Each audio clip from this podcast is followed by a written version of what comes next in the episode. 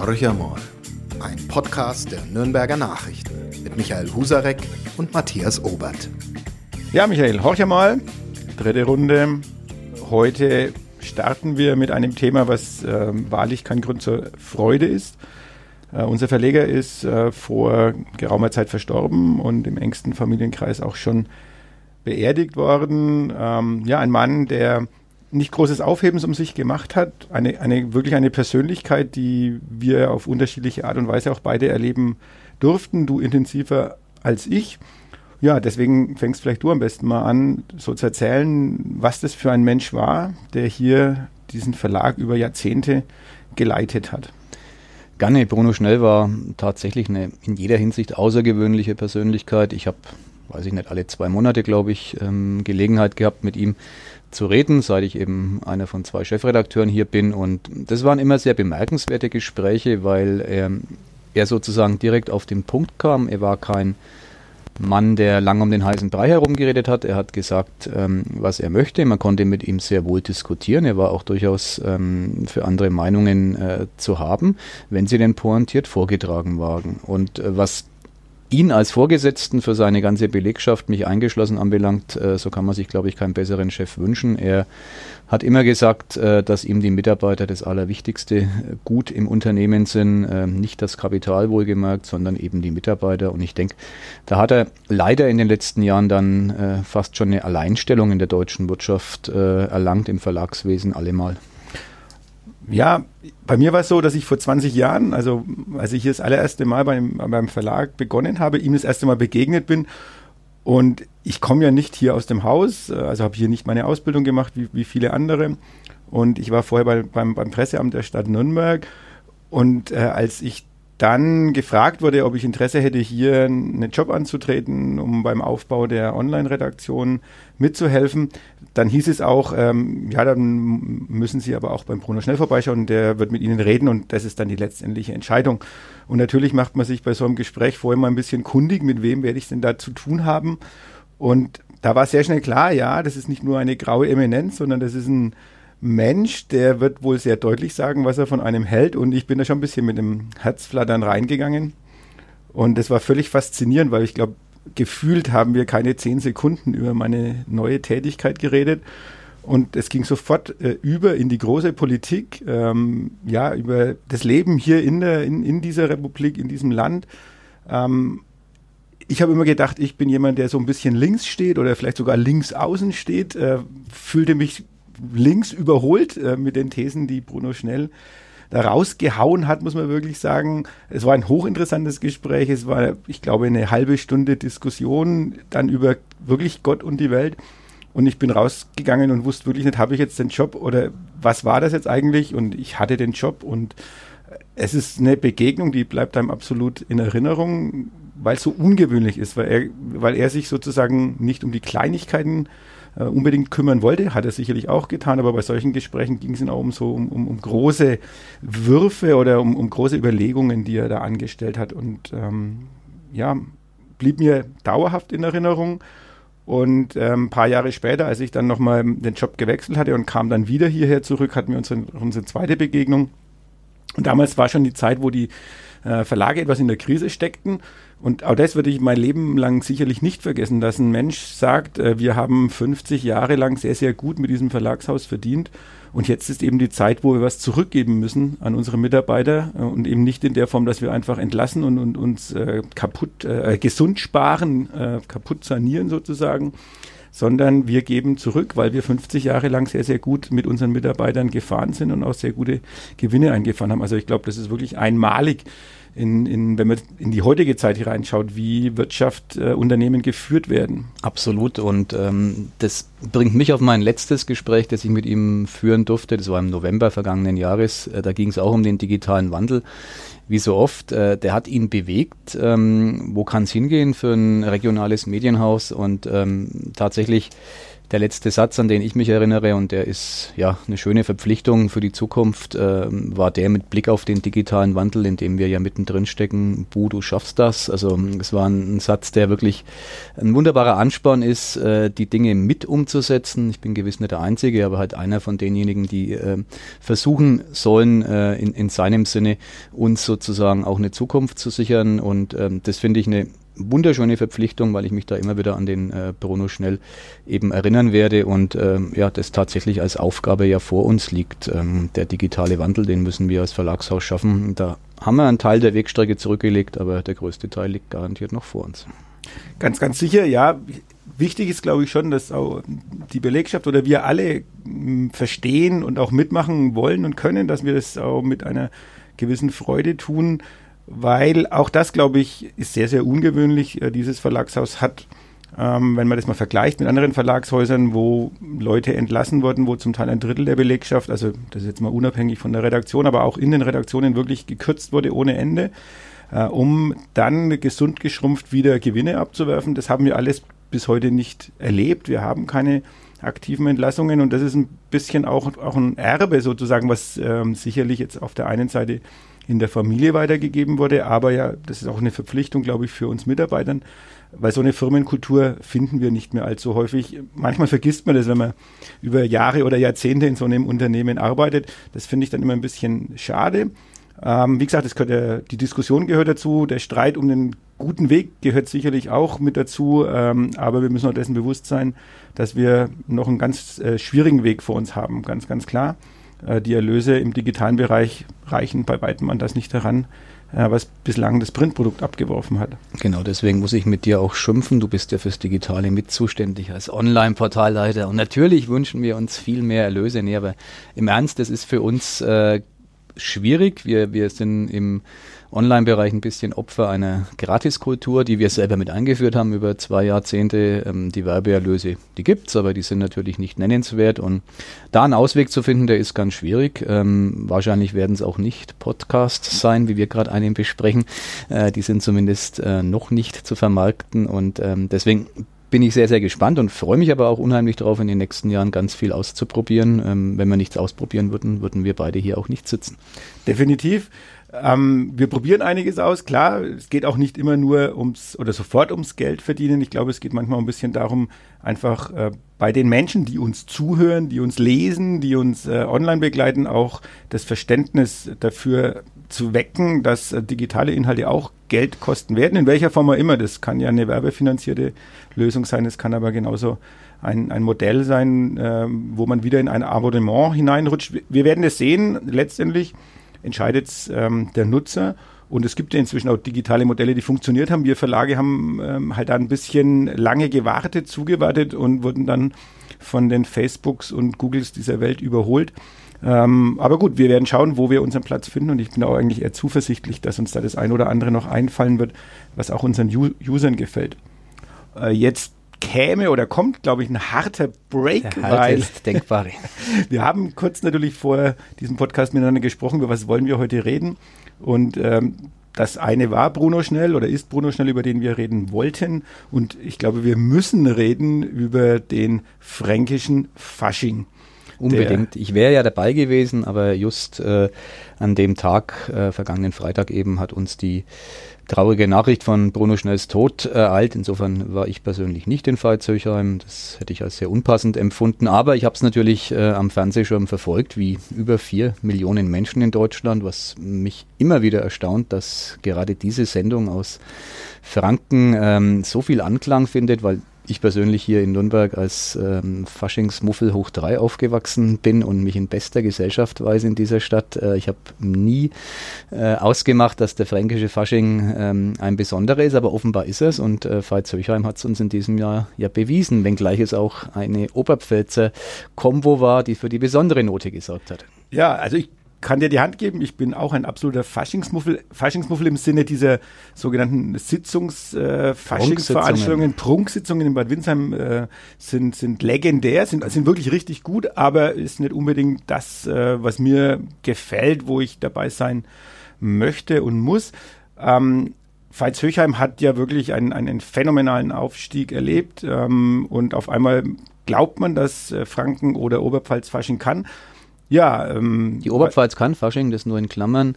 Ich war da lange Jahre in Neumarkt in unserer Außenredaktion beschäftigt und da gibt's einen sagenhaften Fasching, den ich nur jedem empfehlen kann, äh, der noch nie dort war, in Dietfurt an der Altmühl, den sogenannten Chinesen-Fasching. Rund 20.000 Menschen stehen da ähm, am, am Rande der Straßen einer kleinen Stadt und äh, durch diese Straßen schlängelt sich ein Faschingszug, der sowas von exotisch ist. Ähm, alle Menschen sind äh, in chinesischer Tracht, chinesische Drachen marschieren durch die Stadt. Äh, ist absolut tollste, was ich persönlich im Fasching jemals erlebt habe, abgesehen davon, dass ich einmal in Köln war und das tatsächlich unbeschreiblich ist. Ja, über Köln können wir sicherlich auch noch reden. Ja, aber jetzt nochmal zu der, zu der ähm, äh, Altneihauser Feuerwehrkapellen. Ich kann es, glaube ich, nicht mal richtig aussprechen. Und ich oute mich auch gleich. Ich habe die Sendung nicht gesehen und ähm, bin erst danach aufmerksam darauf geworden, nachdem die Empörung so ein bisschen äh, laut geworden ist. Also ich würde jetzt nicht von einem Sturm der Entrüstung sprechen wollen, aber zumindest ähm, hat man sich ja darüber unterhalten müssen und äh, ob das noch angebracht ist, ähm, was dort geäußert wurde, also frauenfeindliche Sprüche unter die Gürtellinie, passt das noch in die heutige Zeit? Ich glaube, nein, es passt nicht in die heutige Zeit, aber das liegt vielleicht auch daran, dass ich mit dieser Art von Fasching nicht allzu viel anfangen kann. Ich kann ja mit Fasching auch wenig anfangen, wie vorhin schon mal erwähnt, aber ich persönlich habe wenig Probleme, weniger als viele unserer User mit dem, was äh, die Feuerwehrkapellen dort gesagt hat. Das war natürlich unter der Gürtellinie, aber im Grunde ist die ganze Veranstaltung äh, unter der Gürtellinie. Es waren dort äh, Menschen rauf und runter beleidigt. Wenn ich zum Beispiel an Herrn Doperendt denke, der hätte äh, viele gute Gründe, ähm, irgendwelche Klagen einzureichen wegen Rufschädigung, was auch immer. Ähm, meistens sind es Politiker. In, in dem besonderen Fall vom französischen Staatspräsidenten zielte eben der Spott auf, auf dessen dessen Ehefrau Brigitte Macron, äh, die im äh, ja sozusagen Mittelpunkt ähm, der Häme stand. Natürlich war das völlig unangemessen, äh, eine Präsidentengattin ob ihres Alters äh, zu beleidigen, nichts anderes war's. Aber ich persönlich glaube, dass die Narrenfreiheit, äh, die im Fasching ja bekanntermaßen herrscht, auch so manche Toleranzgrenze vielleicht ein bisschen nach oben verschieben sollte. Ich habe mich beim Zuhören oder beim Zuschauen vor dem Fernseher tatsächlich gewundert und dachte mir, naja, jetzt ist es aber sehr kräftig, ähm, was die äh, Herrschaften tun, aber ich habe es ganz offen fünf Minuten später schon wieder abgehakt gehabt und war dann überrascht von dem äh, Sturm der Entrüstung. Okay. Ich würde es eher so sehen, ein Politiker muss in dem Faschingstreiben, in dem Karnevalstreiben deutlich mehr einstecken, als das ähm, Personen sind, die zwar im öffentlichen Rampenlicht stehen. Ja, es ist eine First Lady sozusagen, aber sie ist trotzdem ähm, nicht diejenige, um die es eigentlich geht. Ich weiß auch nicht, ob man bei einem Bundespräsidenten Christian Wulff seiner Ehefrau äh, ähnlich äh, argumentiert hätte, dass es halt immer im Fasching unter der Gürtellinie ist, sondern da hätte man auch gesagt, es gibt so eine Privatsphäre, wobei wir hatten ja diese Diskussion und ich hätte gedacht, man ist ein Stück weiter jetzt. Ähm, inzwischen ist man scheinbar nicht, äh, sondern das beginnt wieder eine Diskussion, die ein bisschen am Anfang steht, aber ich glaube schon, dass man auch angesichts dieser MeToo-Diskussion ein bisschen zurückhaltender agieren könnte. Und äh, es schadet auch dem Fasching nichts, äh, die Witze etwas intellektueller zu machen, da ein bisschen intelligenter vorzugehen, würde ich mir zumindest wünschen. Deshalb finde ich diese, diesen Protest durchaus gerechtfertigt. Ja, aber am Ende des Tages kann jeder nach seiner Fasson natürlich wieder glücklich werden. Wir haben insofern Meinungsfreiheit, wir haben Karneval, wir haben Fasching und äh, dann gibt's halt solche Dinge. In Köln andererseits streitet man ja gerade drüber, ähm, ob das nicht nur noch ein, ein einziges Sauffest ist und ähm, der Alkohol alles kaputt macht. Also auch die Kölner, die ja legendär äh, Karneval feiern, haben so ihre Probleme damit. Ja, wobei ich zu Veit Zürchheim schon noch einen Satz sagen möchte. Die Meinungsfreiheit, du hast es angesprochen, die ist für mich ein ganz, ganz hohes Gut, ähm, halte ich für extrem wichtig. Und ich finde es dann schon teilweise sehr verlogen, wenn just im Netz, in dem ja nun viele äh, Dinge unterhalb der Gürtellinie ausgetauscht werden, eine Welle der Empörung äh, gegen diese Oberpfälzer Feuerwehrkapellen ähm, zu lesen war. Aber sei es drum, was ich besonders schräg finde, ist die jetzt sich anbahnende Lösung, dass der Bayerische Rundfunk sozusagen in vorauseilender äh, Zensur die Beiträge im nächsten Jahr vorher mal äh, sichtet und dann quasi ausfiltert, was ist politisch korrekt und was nicht. Äh, wenn das so käme, würde ich sehr bedauern, weil ähm, wenn die Sendung in Veitshöchheim äh, irgendeinen Charmfaktor hat, dann ist es für mich der, dass dort ähm, Dinge in aller Öffentlichkeit live gesagt werden, die man jetzt so nicht unbedingt im öffentlich-rechtlichen Rundfunk erwarten würde. Also deswegen mein Plädoyer, die Meinungsfreiheit äh, durchaus hochhalten. Es müssen Grenzen gewahrt werden. Die wurden auch für mich, um das nochmal klar festzuhalten, überschritten. Frauenfeindliches äh, geht überhaupt nicht und das ist just passiert. Deswegen war es mir da auch ein Tick zu weit. Nur die ganz große Empörung, die, die geht mir auch zu weit. Was ähm, die Meinungsfreiheit betrifft oder die Rolle des Bayerischen Rundfunks, da wiederum bin ich auch ganz bei dir, weil wir haben das ja schon mal erlebt, wenn der Bayerische Rundfunk vorher äh, sich überlegt, äh, ob das angemessen ist, äh, das auszustrahlen oder nicht. Der Scheibenwischer wurde damals halt in Bayern nicht ausgestrahlt, ist schon ein paar Jahre her, aber auch damals, da war die Empörung richtig riesengroß und ich glaube auch völlig gerechtfertigt. Und natürlich hast du vollkommen recht, solche Sendungen leben von dem Charme, dass man nicht so ganz genau weiß, äh, was äh, kommt und es muss auch die Möglichkeit geben, ähm, ja auch mal ins Fettnäpfchen zu treten. Das, genau. ist, das gehört ja zum Leben mit dazu und wenn alles, ähm, ja, letzt, am, am, wenn alles schon, ja, weich gespült erst rüberkommt, dann haben wir auch nichts mehr, wo wir uns erregen können, wo wir vielleicht diskutieren können, wo es auch unterschiedliche Meinungen gibt und die Diskussion, und das ist vielleicht auch nochmal ganz, ganz wichtig, die sollten wir schon auch auf einem bestimmten Niveau führen. Und das ist das Bedauerliche, dass wir wirklich auch im Netz häufig erleben, dass das ein, ein Hineinrülpsen ist, dass es ein, ein einfach nur äh, Loswerden von, ähm, ja, das hat nichts mit Argumenten zu tun. Es geht nur noch darum, mit der Fäkalsprache irgendjemanden was um die Ohren zu hauen. Ähm, und dann finde ich schon, dass es notwendiger ist, einfach eine Diskussion auf einer sachlichen Ebene zu führen. Und da geht es um Grenzüberschreitungen, es geht um Gratwanderungen, es geht darum, sind wir noch auf dem richtigen Weg äh, und vielleicht macht man beim nächsten Mal ein bisschen was anders, aber der Spontanität sollte schon noch Raum gelassen werden. Genau, und was jetzt passiert ist, ist ja nichts anderes als eine Sensibilisierung. Wir werden garantiert alle äh, gemeinsam im nächsten Jahr sehr, sehr darauf achten, dass äh, nur einigermaßen äh, anständige Dinge in Veitshöchheim gesagt werden dürfen. Die Künstler, die dort auftreten, die wissen das jetzt schon. Äh, insofern wird es sich selbst regulieren. Also alles hat sein Gutes. Ich bin mir ganz sicher, dass im kommenden Jahr weitgehend oberhalb der Gürtellinie gehandhabt und gearbeitet wird. Äh, und der, der heuer am meisten abbekommen hat, der sitzt nächstes Jahr mit der Ministerpräsidentenfliege im Publikum, also auch um Markus Söder. Dürfte, könnte es ruhiger werden. Und ich bin gespannt, wer dann der Nächste ist, den die Narren sich herauspicken. Ja, ähm, Söder, gutes Stichwort nochmal.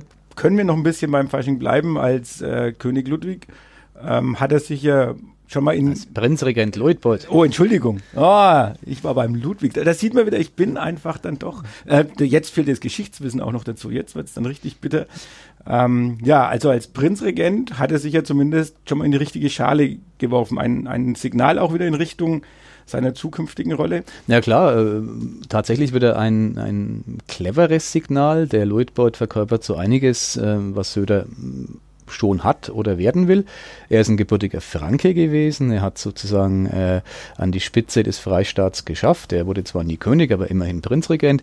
Er hat ähm, ja eigentlich eine gute Regierungszeit äh, gehabt, ähm, anders als sein ja, unter unglücklichen Umständen im Starnberger See ertrunkener Vorgänger, ähm, ist ihm das nie widerfahren. Er war so einigermaßen akzeptiert von der Bevölkerung. Also ich glaube, äh, Söder kann ähm, da vieles entdecken, was er gern wäre. Und ähm, auch das ist Markus Söder, er hat durchaus Humor. Die Prinzregenten-Torte, die hat sie ihm besonders angetan, hat er verraten im Vorfeld. Auch das war ein Kriterium für die Auswahl. Da bin ich ähm, nicht so oft der Fall, ganz bei ihm. Ein Stück Prinzregententorte kann ich mir auch ganz gut vorstellen. Vielleicht gibt es demnächst die Söder-Torte. Würde mich nicht wundern, ist auch sehr wahrscheinlich, aber vielleicht äh, bleibt es uns auch noch ein paar Jahre erspart. Ja, von der großen Politik äh, vielleicht noch den kleinen, den Bogen schlagen zu, unserer, zu unseren lokalen Ereignissen. Die Nürnberger sind überrollt worden von der internationalen Welt, nämlich die Spielwarenmesse hat stattgefunden, ähm, die Biofach steht vor der Tür, also es ist allerhand los in Nürnberg.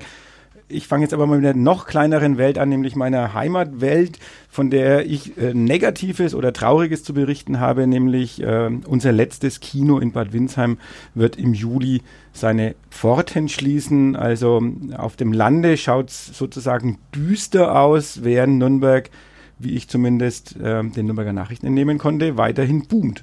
Würde ich so nicht unterschreiben. Also, dass Nürnberg äh, einigermaßen boomt, ja. Aber ich greife das Kinobeispiel aus Bad Windsheim äh, auf. Ich war als Kind, ich habe in der Gartenstadt gewohnt, äh, im Süden Nürnbergs und da gab es das schöne Roxy-Kino. Das gibt es heute immer noch. Heute ist es ein Fremdsprachenkino. Damals war es ein ja, Allerweltskino, äh, das sozusagen alle äh, Bedürfnisse befriedigt hat, äh, die man eben so als äh, Kinogänger hatte, ob jung oder alt und äh, wahrscheinlich wie in Bad Windsheim.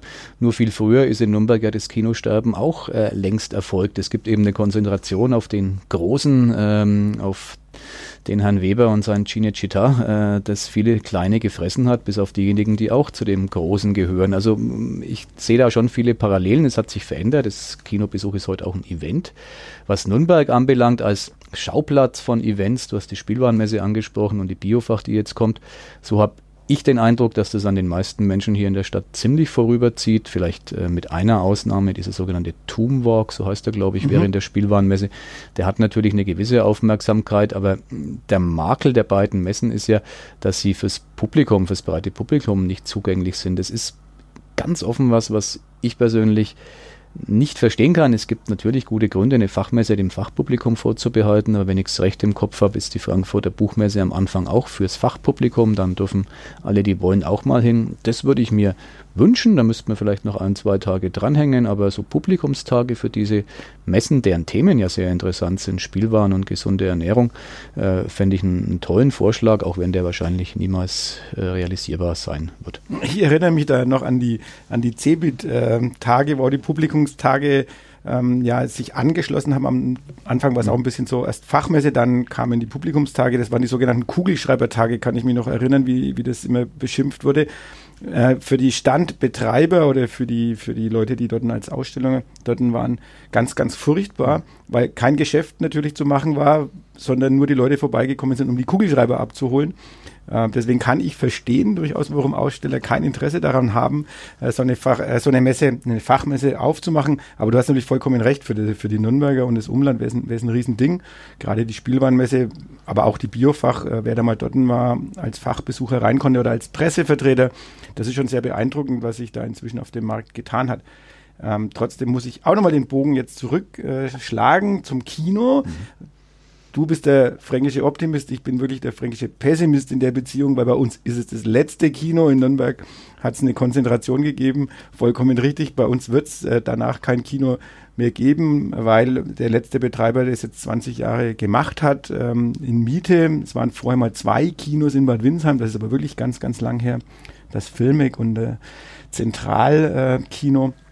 Und das Zentralkino schließt jetzt auch, weil der jetzige Pächter 67 Jahre alt ist und es wird keine Nachfolger geben. Es ist auch jetzt schon klar, dass es eine andere bauliche Nutzung geben wird. Also damit wirklich Ende einer Ära. Ich, da bin ich ja wirklich optimistischer, weil äh, wenn du zum Beispiel sagst, Bad Windsheim braucht ein Kino. Äh, du bist im kulturellen Bereich auch schon mal tätig gew gewesen als Konzertveranstalter, kennst das Business, dann bist doch du genau der Richtige, um in Bad Windsheim zu sagen, nee, ich übernehme dann doch diesen alten Saal kurz vor der Schließung und es geht weiter. Ja, aber das ist doch genau ein bisschen das Problem. In, Im ländlichen Bereich wird immer mehr in diesen privaten, ehrenamtlichen Bereich äh, verschoben.